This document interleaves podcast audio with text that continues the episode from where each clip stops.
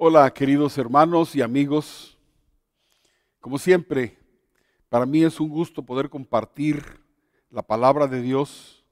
He orado para que el Espíritu Santo me guíe para compartir esta preciosa enseñanza que Dios me ha puesto en mi corazón para que comparta con ustedes.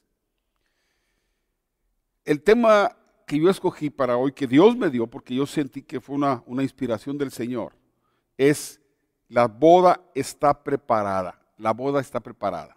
Déjame decirte eh, eh, eh, en pocas palabras lo que quiero platicar. Dios ha preparado un fiestón tremendo en el cielo. Un, un fiestón, una fiesta impresionante que solo es comparada con una boda. Con todo el lujo, con toda la belleza de una boda. Y justamente en el Apocalipsis capítulo 19, eh, Dios nos revela y nos anuncia lo que se llaman las bodas del Cordero. Voy a explicar más adelante qué son las bodas del Cordero.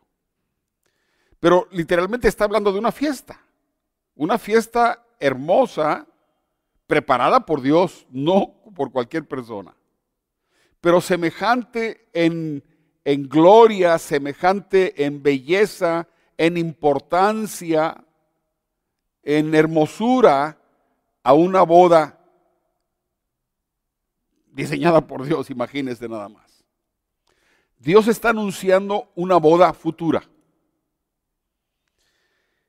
Es muy hermoso comparar lo que Dios nos revela en Apocalipsis del futuro y luego eh, ver las palabras de Jesucristo, de nuestro Señor Jesús, hablando de ese tiempo, de esa fiesta, de esa gran boda.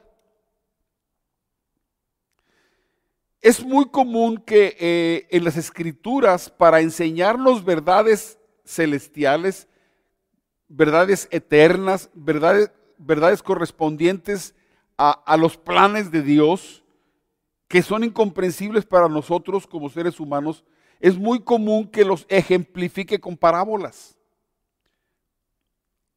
Y yo quiero hablar de esta, de, esta gran boda que se avecina. Y yo creo, honestamente, que estamos muy, muy cerca de que llegue ese tiempo. Pero no voy a hablar ahorita de, de por qué, sino créame que es lo que, eh, conociendo las escrituras, puedo decirles. Jesús fue un maestro, eh, perdonen la, la expresión, fue un un habilidoso maestro para hablar con parábolas. Y, es la única forma de enseñar lo que no se ve. Y Jesús nos habló de, su reino, nos habló de las cosas celestiales y tuvo que usar parábolas para con una parábola poder hacernos comprender, aunque sea un poquito, las verdades de Dios que Él nos quiso enseñar. Ahorita vamos a hacer una parábola que tiene, que tiene que ver claramente con una boda. Ahora, déjeme explicarle. Busqué en un diccionario la palabra parábola, pero desde el, desde el punto de vista bíblico, ¿qué es una parábola? Eh, voy, a, voy a eh, leerlo. Dice así. Una parábola es un relato corto con forma de historia sencilla real o inventada, pero fíjese, no fantasiosa, no es una fantasía, son historias que tienen que ser reales. O lo puedo inventar, pero que tenga un contexto real. Mediante el cual Jesús establece una comparación. Igual que sucede en tal caso, así sucede en el otro. Igual que como pasa aquí, pasa acá. A como pasa en algo que tú puedes entender aquí en la tierra, es lo que va a pasar en el futuro o en el reino de Dios o en el mundo espiritual. Es una comparación para ayudarnos a entender las grandezas de Dios. Así que la, la parábola que vamos a ver hoy es una parábola que habla justamente de una boda. Yo quiero que la leamos y vayamos meditando. Quiero invitarlos, mire, eh, la semana pasada Oliver eh, predicó sobre un mensaje que se llama Ojos de Fe. Y ahí dio un concepto hermosísimo, eh, eh, muy importante, que se llama imaginación bíblica. La imaginación bíblica es poder, lo dijo él, lo voy a repetir, es poder visualizar, no una fantasía, es poder visualizar lo que dice la escritura. Eso nos ayuda a entender que es lo que justamente quería Jesús al, hablarnos de parábolas, quería que pudiéramos visualizar una, una verdad eterna, una verdad celestial, una verdad espiritual, que la pudiéramos comprender. Así que vamos a tratar de usar la imaginación bíblica, es decir, vamos a imaginar lo que Jesús está hablando. Sí, vamos a tratar de verlo con los, con los ojos del Espíritu, no, no, con estos ojos visuales. Vamos a, tratar de, entender lo que Jesús nos quiso decir. En, Mateo 22, en, el, el Evangelio de Mateo, capítulo 22, vemos a Jesús dando una parábola hermosa. Déjame decirte, en, el tiempo de Jesús, tanto los discípulos como el pueblo eran miles, miles, miles los que seguían a Jesús para oír la palabra de Dios. Y una de las preguntas que, que ha tenido todo el pueblo judío desde entonces hasta ahorita es acerca del reino prometido. Dios prometió un reino donde, donde no, voy, no, voy, a entrar en mucha explicación profética, pero donde el pueblo de Israel va a encontrar paz, gozo, libertad, abundancia. Entonces el pueblo judío está esperando ese reino que Jesús le llamó el reino de los cielos o el reino de Dios.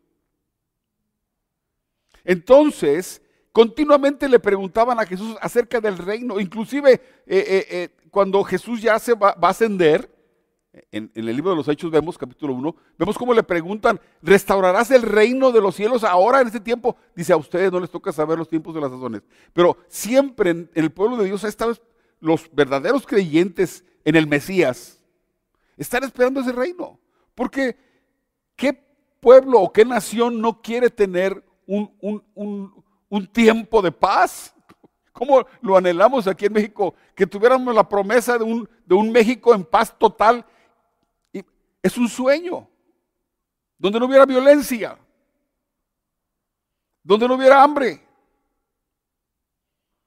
Pues los judíos están esperando ese reino. Y Jesucristo dijo, si ese reino es real, y se va a establecer.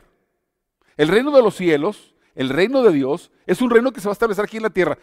Eh, en pocas palabras, eh, estoy metiéndome en profecía, pero eh, tengo que explicar un poquito esto sin, sin meterme mucho de lleno en la profecía. El reino de Cristo, el reino de los cielos tiene dos tiempos, aquí en la tierra y luego en la eternidad, para que no se confundan.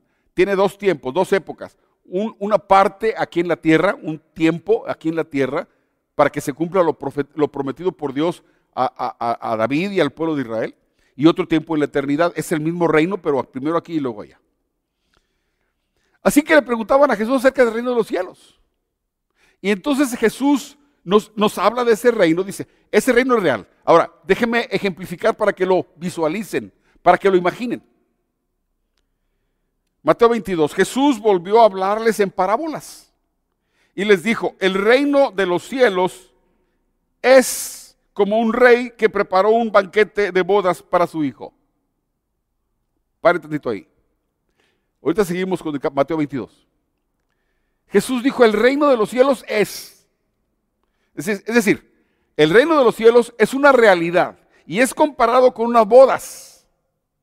El reino de los cielos es, viene, es real y, es, y lo voy a comparar con unas bodas que preparó un rey para su hijo. Ok, espérame tantito. Déjeme explicar esto. En primer lugar, el que está haciendo, eh, la parábola, el que está haciendo la fiesta es el rey. No lo está preparando cualquier persona es el rey para su hijo. Así que está preparando una boda el rey para su hijo. No es cualquier fiesta.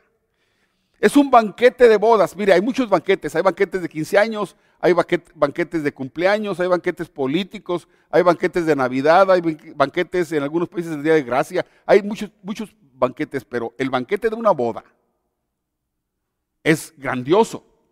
Yo sé que en nuestros tiempos, a causa de la economía que tenemos Y no me refiero a la pandemia, me refiero a, todos los últimos años que hemos vivido. Es tan caro hacer una boda que cuando vas a una boda y preparan el banquete, pues vas muy arladito. ¿Qué te van a servir? Pues te van a servir pollo con ahí un, un gravy, pura de papas y se acabó. No, no, no. Las bodas en aquel tiempo, cuando un rey hace una boda, no, no va a dar pollo con gravy. Es una boda gloriosa, lo, más grande. Hace poco se casó un, un, príncipe en Inglaterra, el príncipe Henry, con una actriz llamada Meghan. Me tocó a mí ver solamente por televisión lo que es la ceremonia religiosa. El máximo lujo. Estaba la reina ahí. Y el príncipe y Megan vestido con su vestido largo, su vestido y su cola larguísima. E, era impresionante. No se mostró el banquete. El banquete tuvo que haber sido esplendoroso, porque lo organizó la reina para su, para su hijo, para el príncipe. No es cualquier boda. Aquí el rey está preparando una boda y le da un, hace un banquete de bodas, un banquete, no un banquete, no cualquier banquete. En aquel tiempo las bodas duraban dos, tres días, cinco días, una semana. Hubo reyes que se aventaron por meses, una, una fiesta. Era una super boda, como la que Dios está preparando para nosotros. Una super fiesta. Banquete de bodas, no cualquier banquete. Es el rey el que lo preparó. Oye, yo, quiero que pon a volar tu imaginación. Imagínate a, un rey que se va a casar su hijo y lo está, está planeando la boda. ¿En qué está pensando el rey?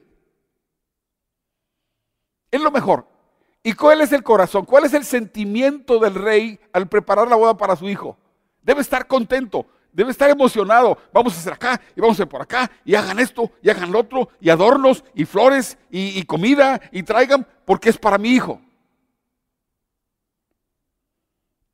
El rey está emocionado. El rey está preparando la boda. El rey tiene su corazón en esa fiesta. Su mente está en esa fiesta.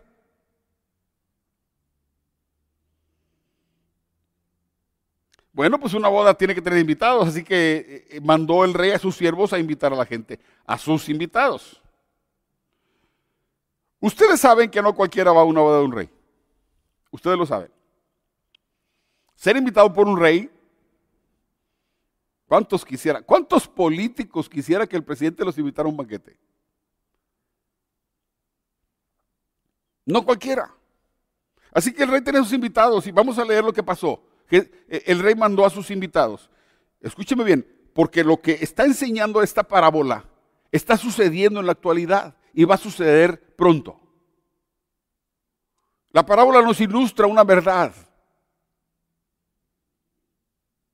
Mandó a sus siervos a que llamaran a los invitados. Pero estos se, negaron a asistir al banquete. ¡Qué locos! ¡Qué insensatos! Luego mandó a otros siervos y les, ah, ordenó, digan a los invitados que ya he preparado mi comida, ya he matado mis bueyes. No era pollo eh, con, con, gravy. He matado, matado, mis bueyes y mis reses cebadas, se va a decir los más gordos. Unos animalotes, ¿no? Y todo está listo, vengan al banquete de bodas. Primero mandó unos y, se negaron. ¿Cómo es posible? Imagínense, es una ofensa que el rey invite a alguien y digan, no, no tengo tiempo. Imagínense.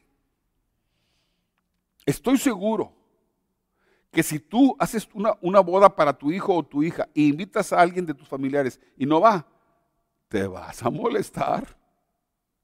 Porque es una ofensa, es un insulto. Así que primero mandó unos y dijeron no, no. Y mandó otro y ya, ya está la fiesta lista. La fiesta está lista, está todo preparado. Es un gran banquete, es de bodas, no es cualquier banquete, lo preparó el rey. Vengan, es gratis. Pero ellos no hicieron caso y se fueron uno a su campo, otro a su negocio. Los demás agarraron a los siervos, los maltrataron y los mataron.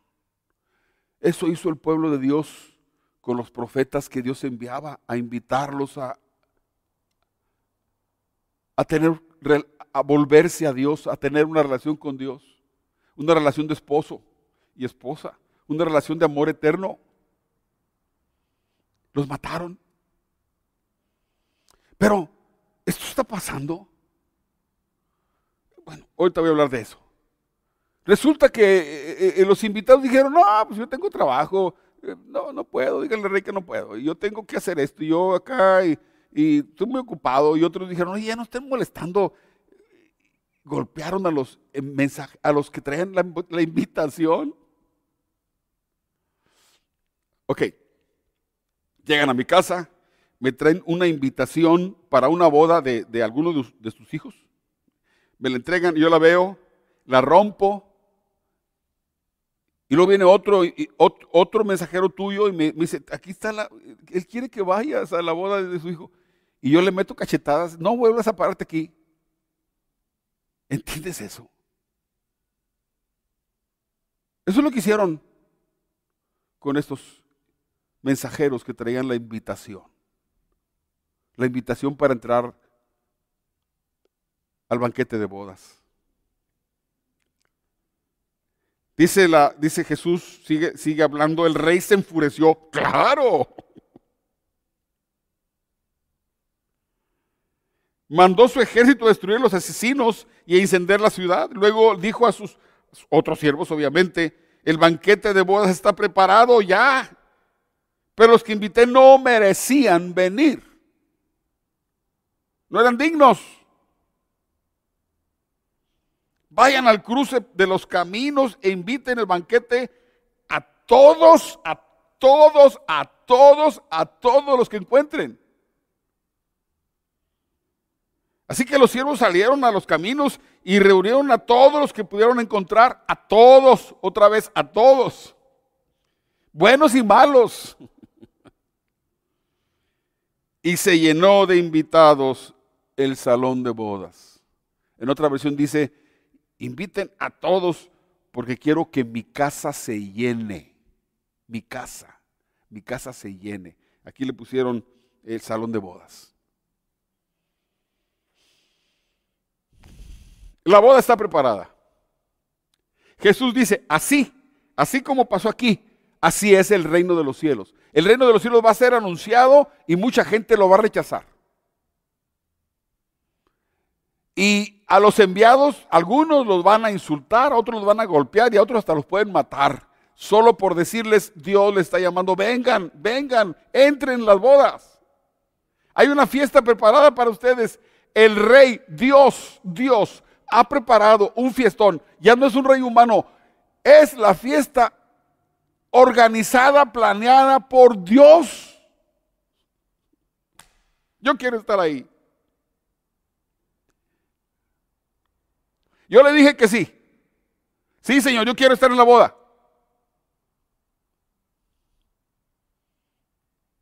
No puedo decir no tengo tiempo, no me importa, no me importa mi, trabajo, no me importa mis, mi casa. yo quiero estar en esa boda. Es lo más importante. No puedo poner pretextos. Sería un tonto si lo hiciera. El reino de los cielos está siendo anunciado y mucha gente está diciendo, no puedo, tengo negocios, es que tengo que, trabajo todo el día, no, no, no tengo que descansar. Además, yo tengo vacaciones y quiero ir acá y, yo practico un deporte y mis hijos, tengo que llevarlos a que jueguen fútbol americano. Y diciéndole a Dios, no, no, no, no, no. ¿Sabes qué? Estás ofendiendo a Dios cuando haces eso.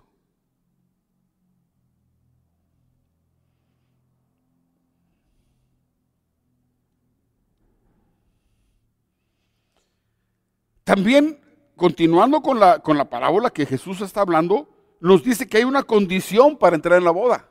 Aunque se invitó a todos, hay una condición. Vamos a verla. Cuando el rey entró a ver los invitados, notó que allí había un hombre que no estaba vestido con traje de boda. Espera un tantito. Oye, si te invitan a un cumpleaños, a veces hasta de un bebé, de un niño, ¿cómo vas? ¿Cómo te ¿Vas así como andas a como saliste de la chamba? No, te pones tu camisita. Es boda, pues tu trajecito y las mujeres van al salón de belleza y se peinan y se ponen aretes y se ponen collares y se ponen tacones altos y si pueden, si la boda así es como que, oye, es que este chavo tiene dinero, la chava tiene dinero, pues vamos a rentar un vestidito que se vea bien bonito y un apantallador. ¿Te arreglas para una boda? No ir vestido de boda significa, ah, pues ah, vamos, total, es gratis, sí, ah, vamos a meternos allá, como ande. Toco chino, no importa.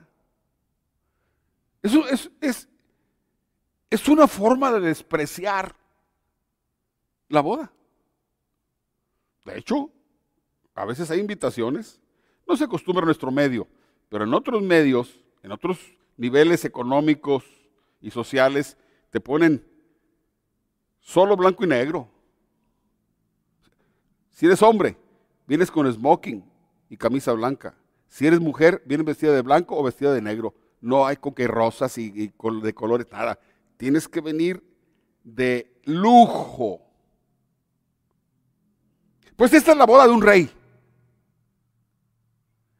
Y dice, vean, vean la, enseñanza de Jesús. Así como en la parábola, así va a ser en, el reino de los cielos. Así que el rey entró al salón de bodas y entró y andaba muy y de repente vio un hombre todo harapiento y sucio.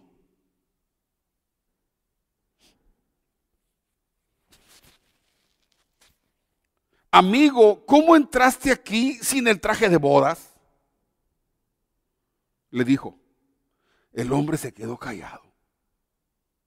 Entonces el rey dijo a los sirvientes, átenlo de pies y manos y échenlo afuera a la oscuridad donde habrá llanto y rechinar de dientes, porque muchos son los invitados, pero pocos los escogidos.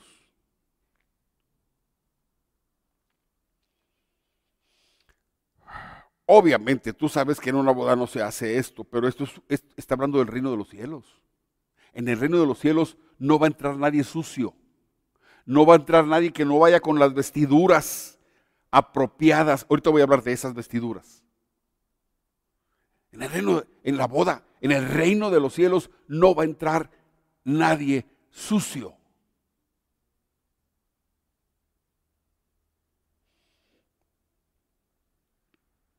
Voy a empezar a explicar un poquito acerca de esta.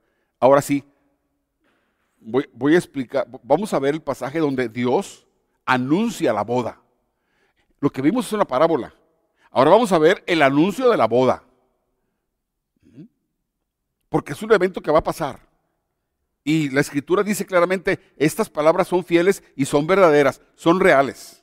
Esto no es parábola.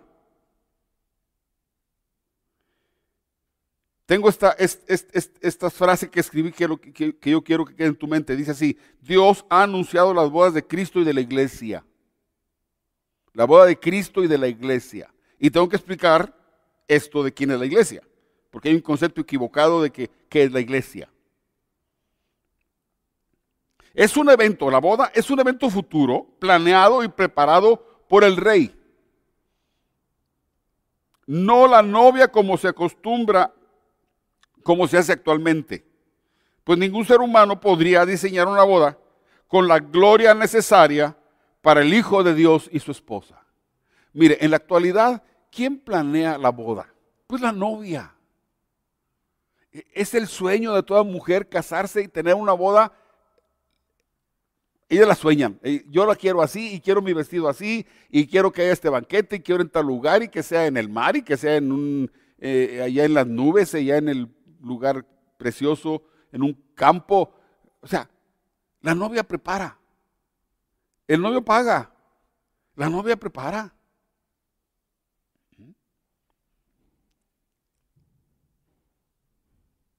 Pero nadie puede preparar una boda celestial. Solamente el Rey de Reyes y Señor de Señores. Solamente el Padre Celestial puede preparar una boda digna del Hijo de Dios. Un fiestón.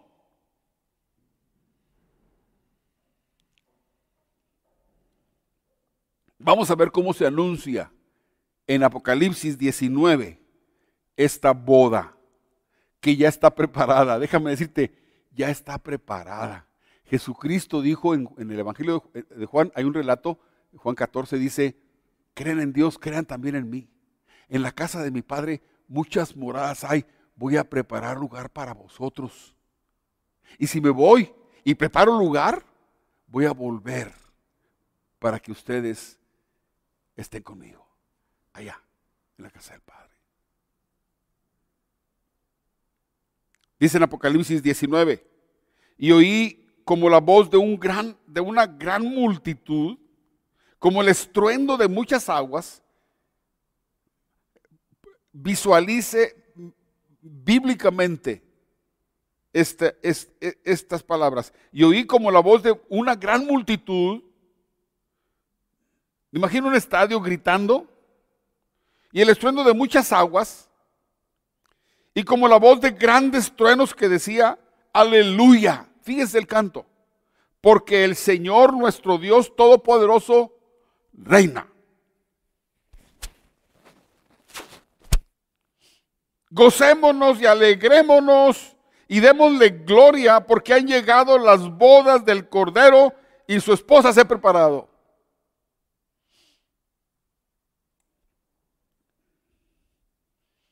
Aquí está el anuncio de la boda. Esto, esto, esto no es parábola. Esto es real. La boda está preparada. Cuando el Señor venga, va a reinar. Y se van a efectuar lo que, lo que muchos creyentes que hemos leído las escrituras llamamos las bodas del Cordero.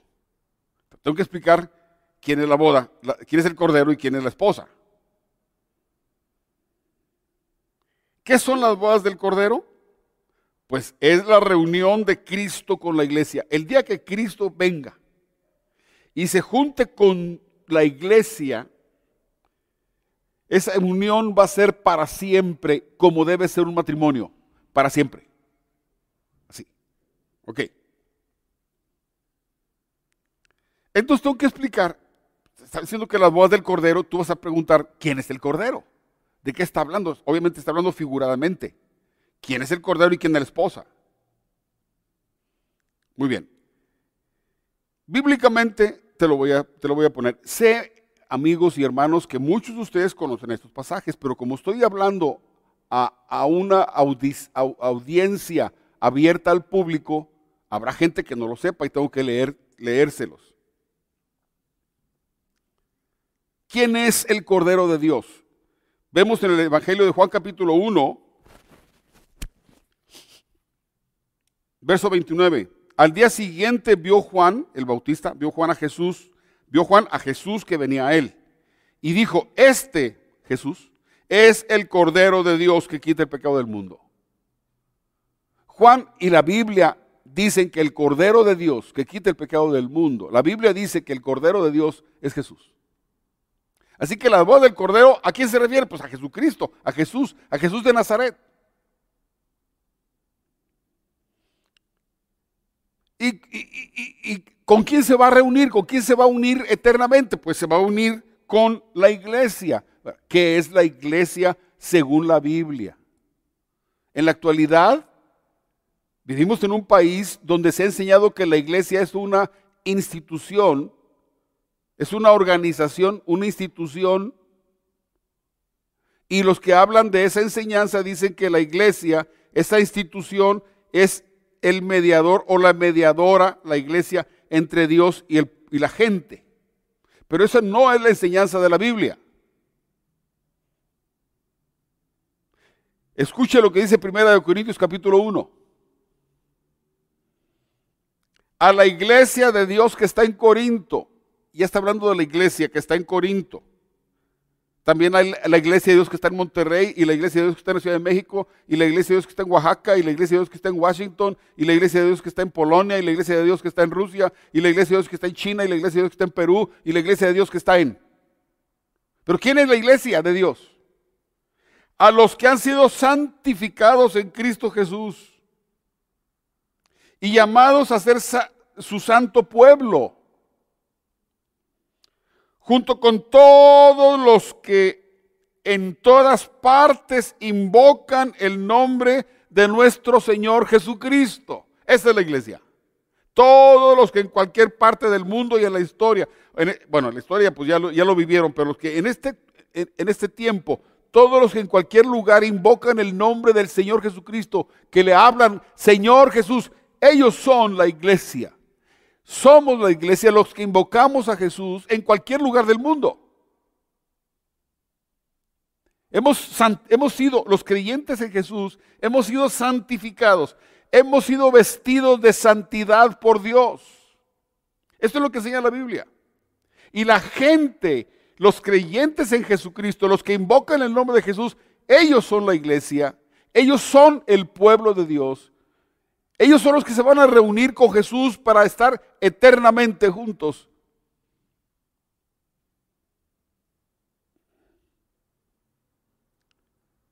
Señor de ellos y de nosotros, dice, termina el pasaje de Primera de Corintios. ¿Por qué se compara la reunión de Cristo con su iglesia o con su pueblo con una boda? Porque es, es, ese encuentro, esa reunión de Cristo con su pueblo, será una fiesta que producirá a la iglesia, al pueblo de Dios, el mismo gozo que tiene una novia el día de su boda.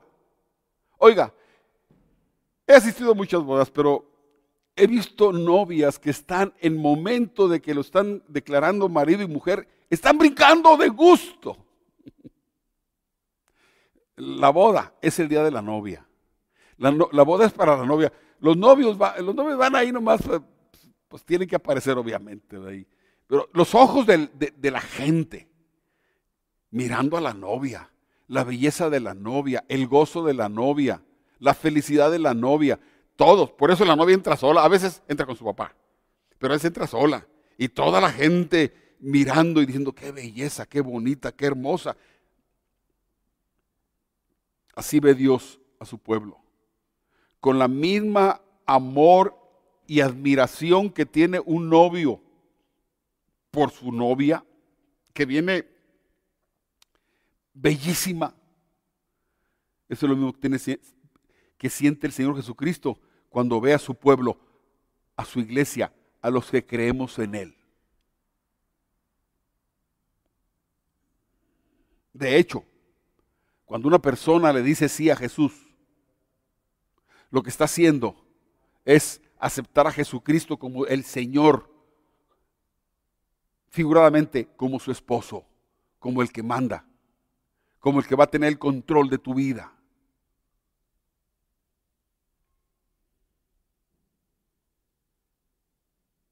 Pero cuando, cuando, ¿por qué se compara con una boda? Cuando Jesús venga, el pueblo de Jesucristo, la iglesia, estaremos brincando de gozo.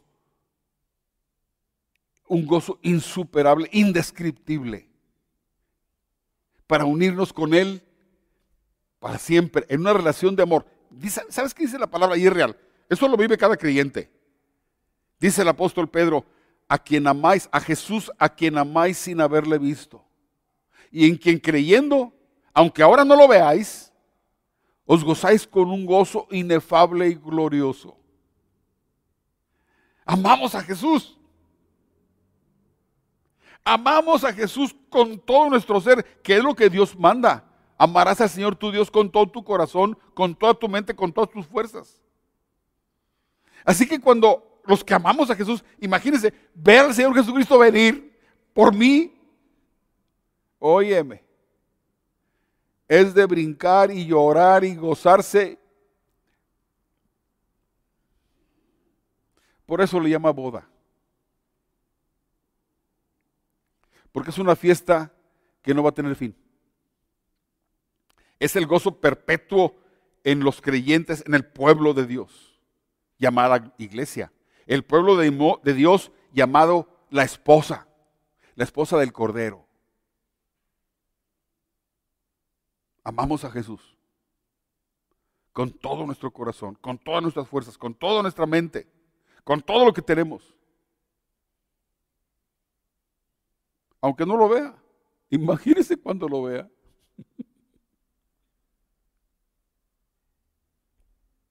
Lo bueno es que me está oyendo.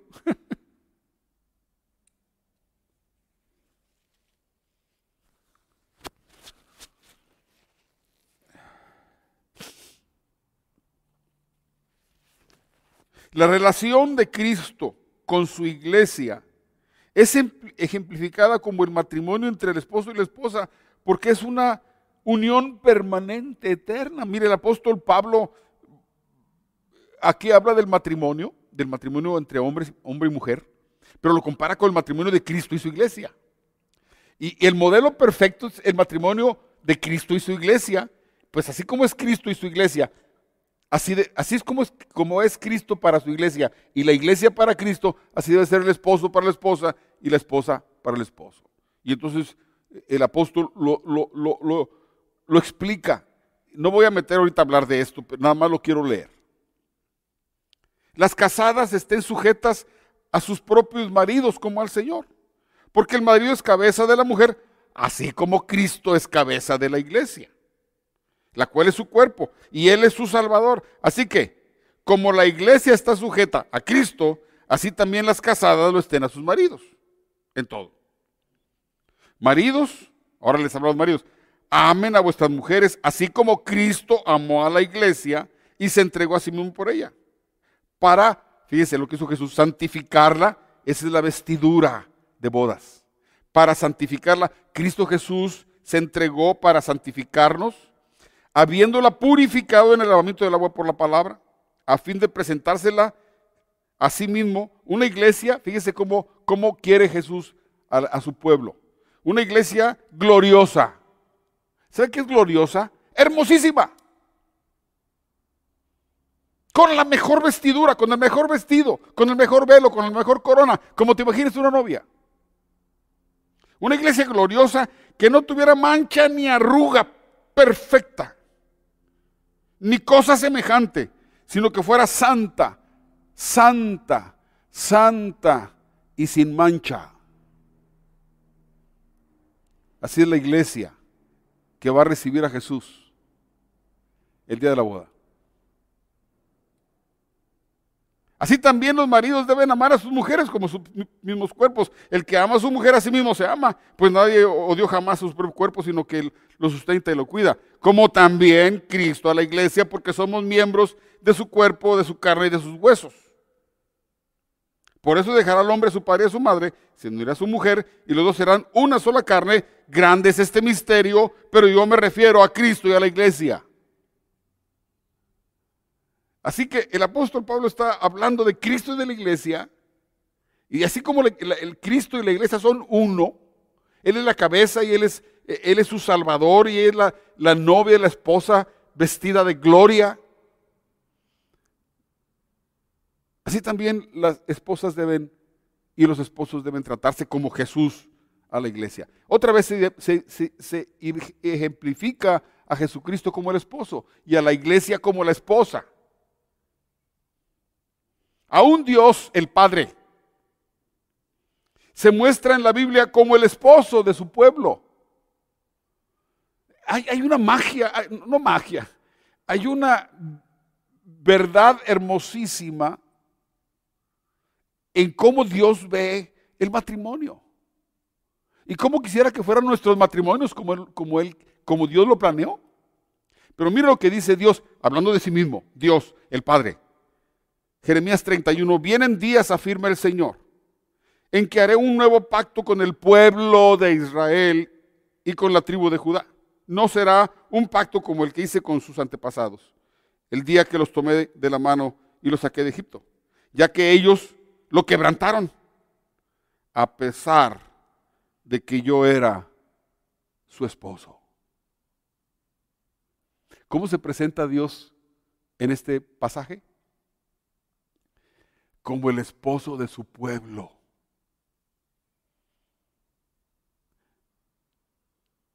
Si entendiéramos en la mente de Dios qué es el esposo y la esposa, Jesucristo ejemplifica perfectamente a Jesús como el esposo y a su pueblo como la esposa, que se aman y se van a reunir para siempre, en una relación de amor eterno, a un rey, a un Dios que amamos ya, aunque no lo veamos.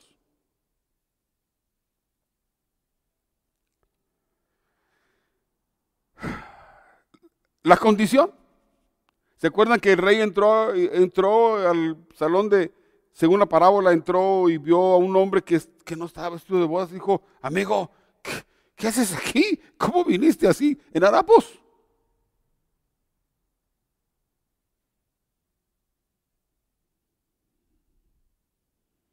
La condición, Apocalipsis 19, verso 8. Y a ella, se le, a la iglesia, al pueblo de Dios, se le ha concedido que se vista de lino fino, limpio y resplandeciente. ¿Sabes qué es, el color es el lino fino? El, el fino es el mejor. Fino, limpio, sin manchas y resplandeciente, brillante, de blanco. Blanco. Solamente en la Biblia solamente se compara el lino fino, blanco y resplandeciente con la santidad, con la santidad de Dios, con la santidad que Dios da a su pueblo, a los que le dicen a Jesús, sí Señor. Yo quiero ser parte de tu pueblo, quiero ser parte de tu esposa, quiero participar en la boda que está preparada, quiero estar presente. No voy a poner pretextos. Es que no tengo tiempo.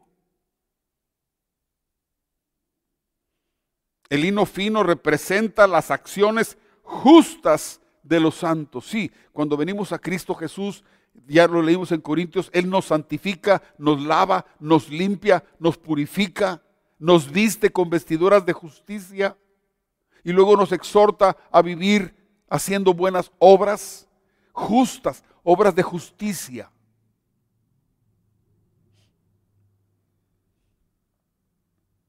si tenemos que vestirnos con un nuevo vestido. Y en la Biblia, el vestido espiritual que demanda lo explica el la palabra de Dios en Efesios 4.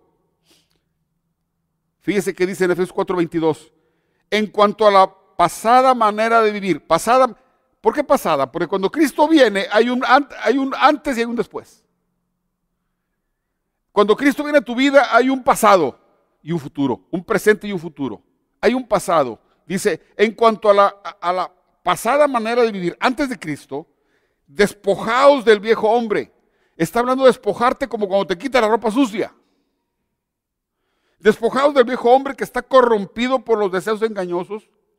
Renovaos en el espíritu de vuestra mente y vestíos del nuevo hombre creado según Dios en la justicia y santidad de la verdad. Esa esa es la vestidura de bodas de los que van a estar en las bodas del Cordero.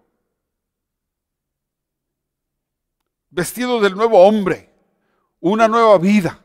Cada persona que, que le dice sí a Jesús. Sí, Señor, sí, Señor. Es vestido con aquella vestidura santa y te dice, vive entendiendo que estás vestido de santidad en justicia y en santidad. La santidad de la palabra, la santidad de la verdad de Dios. Así que hermano, amigo, la boda está preparada. El rey Dios ha preparado una gran boda para su Hijo Jesucristo y la esposa, la novia que es el pueblo de Dios llamada iglesia. Y está preparada el encuentro, ya está preparado el encuentro. Y ese encuentro, esa es la boda. Ahí va a comenzar un fiestón celestial. Nunca antes un hombre ha estado en una fiesta como esa.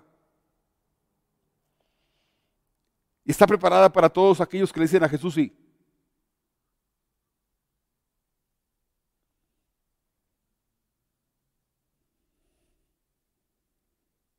La invitación está hecha. Pero como dicen ahora las invitaciones que te dan, te dan una invitación que dice eh, dos personas o una persona, favor de confirmar asistencia.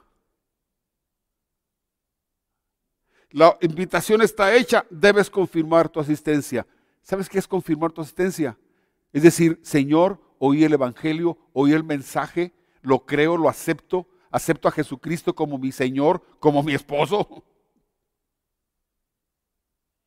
como el rey de mi vida, mi Dios. Sí, sí quiero, Señor.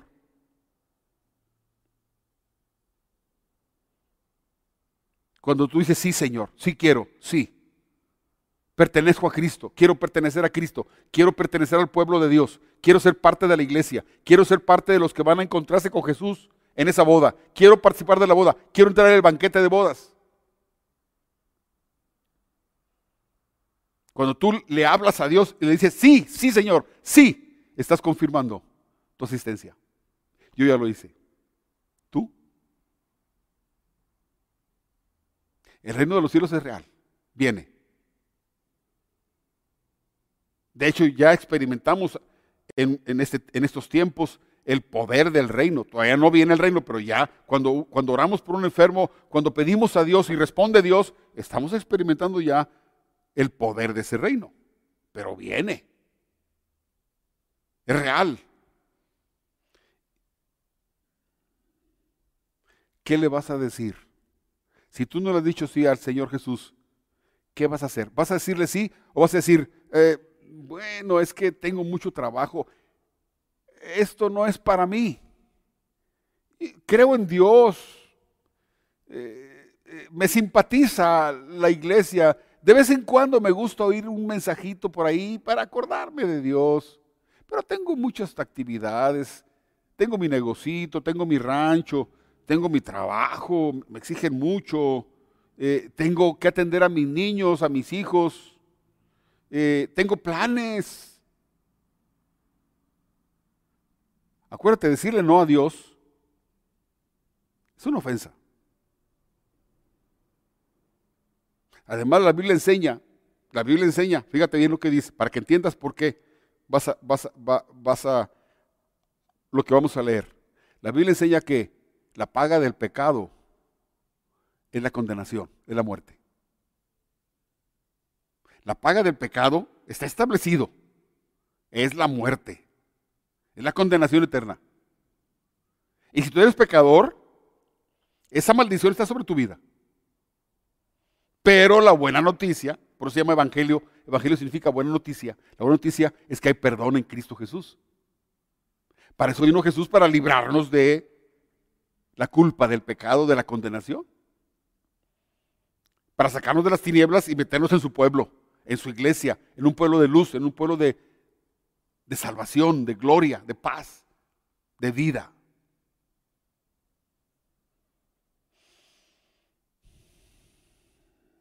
La invitación está hecha. Dice Marcos capítulo 16. Jesús les dijo, id por todo el mundo y predicad el Evangelio a toda criatura. El que crea y sea bautizado será salvo. Formará parte del pueblo. Entrará en la boda. Pero el que no crea será condenado. ¿Por qué? Es que ya estás condenado, amigo. Es que tu pecado te condena. No es que Dios te condena, es que tu maldad te condena. Cuando atrapan a un ladrón, hacen un juicio, pero fue porque robó que va a la cárcel. No porque el juez es malo. Sus obras lo condenan. El juez nomás da la sentencia. Nuestros pecados nos condenan. La fe en Jesucristo salva. Si no crees, pues te quedas con tus pecados y te quedas con tus culpas y el día de juicio pues vas a pagar por ello.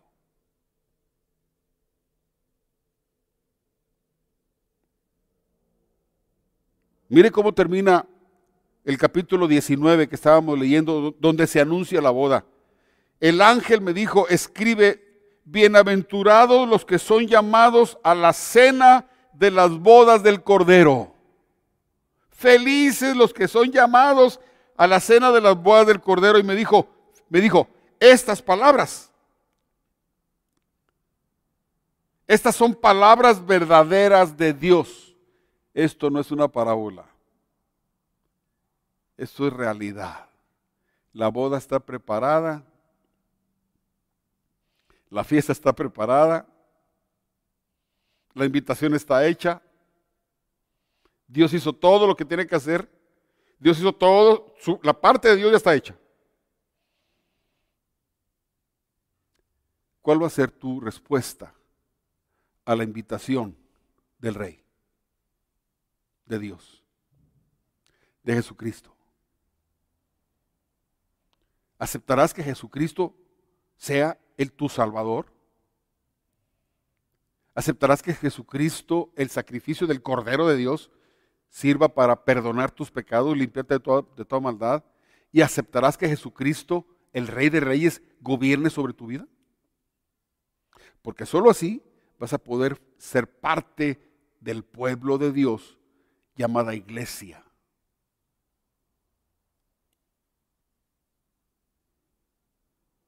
Voy a terminar con un pasaje. Bueno, tengo aquí todavía dos pasajes.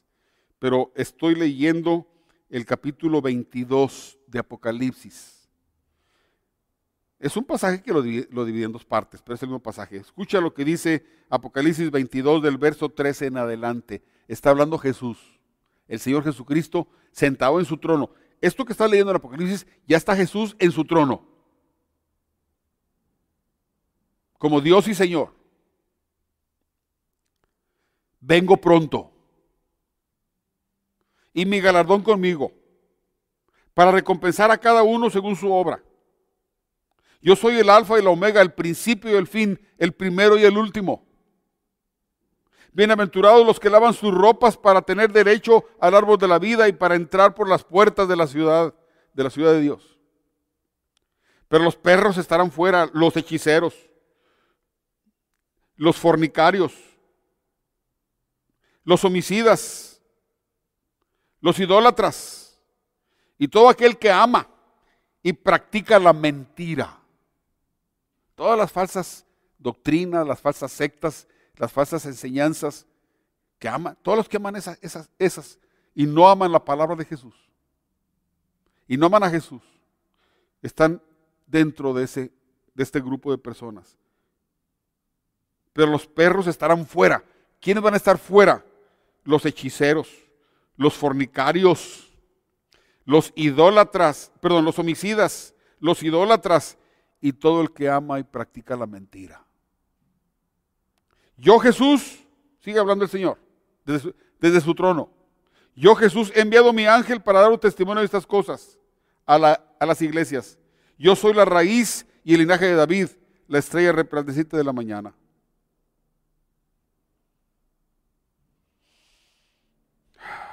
Jesús está diciendo, bienaventurados los que lavan sus ropas, bienaventurados los que se visten con la vestidura de bodas.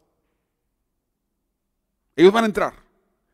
Pero los hechiceros, fornicarios, idólatras y todos los que aman la mentira, la mentira, van a estar fuera. En, en otros pasajes dice, ahí será el lloro y el crujir de dientes.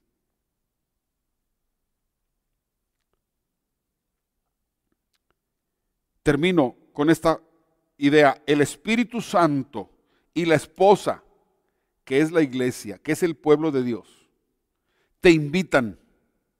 La respuesta es tu responsabilidad. Dice el mismo capítulo 22 de Apocalipsis, termina así. El Espíritu Santo y la esposa, que es la iglesia, dicen, ven, ven. Y el que oye también diga, si oíste la voz de Jesús, también empieza a decir, vengan, vengan, vengan a la boda. Y el que tiene sed, fíjate que no dice, es una invitación abierta, amigo, hermano, es una invitación abierta. Y el que tiene sed, venga. Y el que quiera, tome gratuitamente del agua de la vida. Tome gratuitamente del agua de la vida. El mensaje es muy sencillo. Escúchame y lo voy a resumir. Ya, ya con eso termino.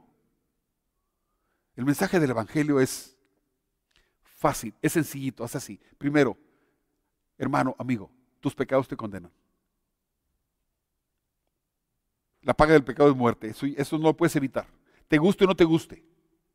Puedes tener muchas ideas y puedes tener mucha, muchas filosofías y muchas, pero lo que Dios dijo es, el alma que pecare morirá, punto, se acabó. Pero el Evangelio es, hay buenas noticias. Cristo Jesús murió por ti para pagar por tus pecados, para pagar por tus culpas. Pero ese perdón se recibe cuando crees y reconoces, cuando crees en Jesús y lo reconoces como tu Señor y tu Dios. Cuando tú reconoces y le dices a Jesús, sí, Señor, sí. Es como la novia que le dice al novio, el novio le dice, ¿quieres casarte conmigo? Y la novia dice, sí. Bueno, Jesús te dice, ¿quieres casarte conmigo? ¿Quieres que yo sea tu esposo para siempre, eternamente y para siempre? ¿Quieres que sea tu Señor, tu Salvador? ¿Quieres que sea tu Dios para siempre?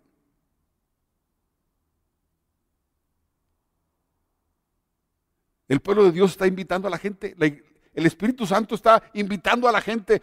La iglesia está invitando a la gente. Los que oyen la voz de Cristo dicen sí y empiezan a invitar. Pero termina diciendo el que quiera. El que quiera. Tome del agua de la vida gratuitamente. Acepte el mensaje de Cristo gratuitamente. Amigo, hermano, es un asunto tuyo. Estoy seguro que muchos de ustedes ya le dijeron sí a Jesús. Estoy seguro que muchos de ustedes que me están oyendo son parte del pueblo de Dios. Son parte de la iglesia. Van a estar en la boda. Ahí nos vemos.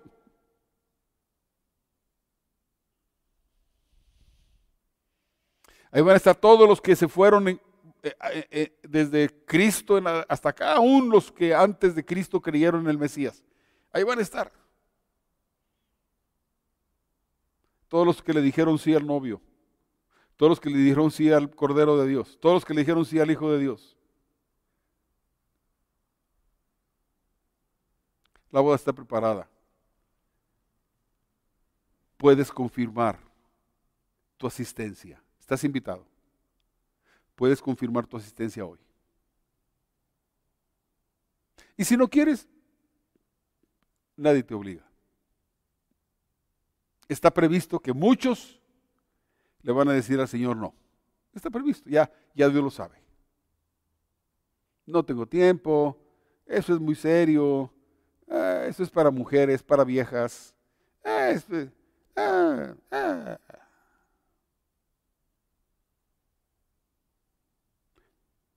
Tú oíste la voz de Jesucristo, el reino de los cielos es semejante a una boda.